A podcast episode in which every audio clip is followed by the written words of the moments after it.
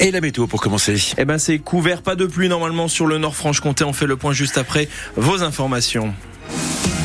Et on commence avec cette question pourquoi Pourquoi ils ont fait ça? Les mots des parents d'élèves venus hier constater les dégâts causés samedi par des enfants d'une dizaine d'années à l'école primaire Daniel Janet à Grand Charmont.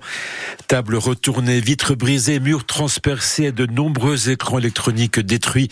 Au total, plus de 30 000 euros de dégâts. Hier, Nicolas Joly était aux côtés du maire de la ville, de la directrice de cette école et des parents d'élèves totalement désemparés.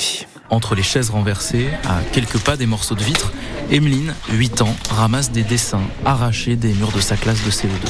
Je remets un peu en place ce qui était tombé et je veux un peu remettre en place euh, ce qui est à mes copains ou à ceux que j'aime bien. Aussi pour pas que la maîtresse soit un peu triste. Tristesse aussi pour les parents. Yasmina Akar est maman d'un élève de CM2. Je voudrais même pas qu'ils voient ça, les autres.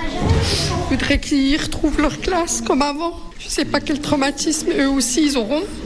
C'est un choc. Ils sont pas venus faire un tag, ils sont pas venus faire euh, casser une vitre, ils sont vraiment, ils se sont acharnés sur chaque salle. Expliquer tout ça aux enfants. Difficile, mais nécessaire pour Séverine Beuret, directrice de l'école. On est quand même une école où on a 215 élèves à qui il va falloir expliquer ben, pourquoi ben, leur classe a été dans cet état-là, pourquoi leurs affaires ne sont plus à leur place, euh, euh, pourquoi leur outil de travail, hein, il y a une classe où il y a un tableau qui a été entièrement brisé c'est des tableaux tout neufs qui ont... ça vaut très très cher. Des parents proposent déjà leur aide pour accompagner la rentrée, nettoyer les salles, en espérant que les assurances couvrent les réparations. Hier, le maire de Grand Charmont a porté plainte à la gendarmerie de Montbéliard. Aucun suspect pour l'instant n'a été interpellé.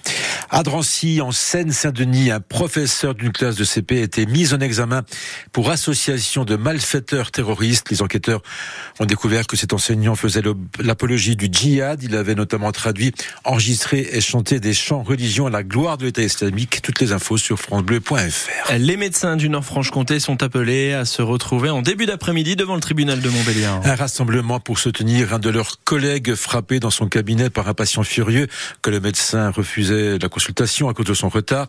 C'était le 30 janvier dernier. La classeur présumée, un homme de 68 ans, sera jugé dans l'après-midi.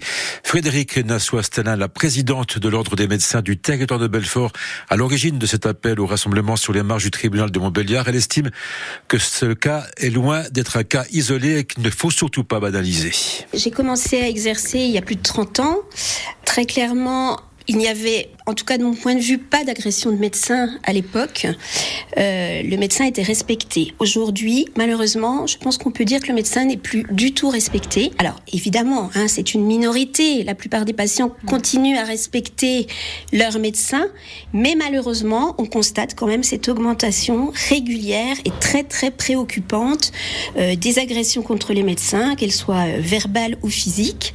On sait très bien hein, que tout ça naît d'une frustration des patients face à la difficulté d'accéder au médecin, face au délai de rendez-vous, face à différentes choses. Mais pour autant, j'ai envie de dire aux patients, est-ce que vous pensez réellement qu'en agressant un médecin, ça va améliorer l'accès aux soins?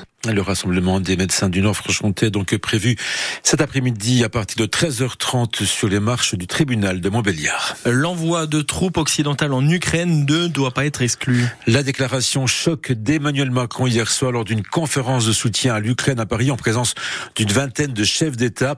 Un sommet organisé alors que le président ukrainien Volodymyr Zelensky déplore n'avoir reçu que 30% du million d'obus promis par l'Union européenne. Et les propos du chef de l'État n'ont donc pas à faire réagir Cyril.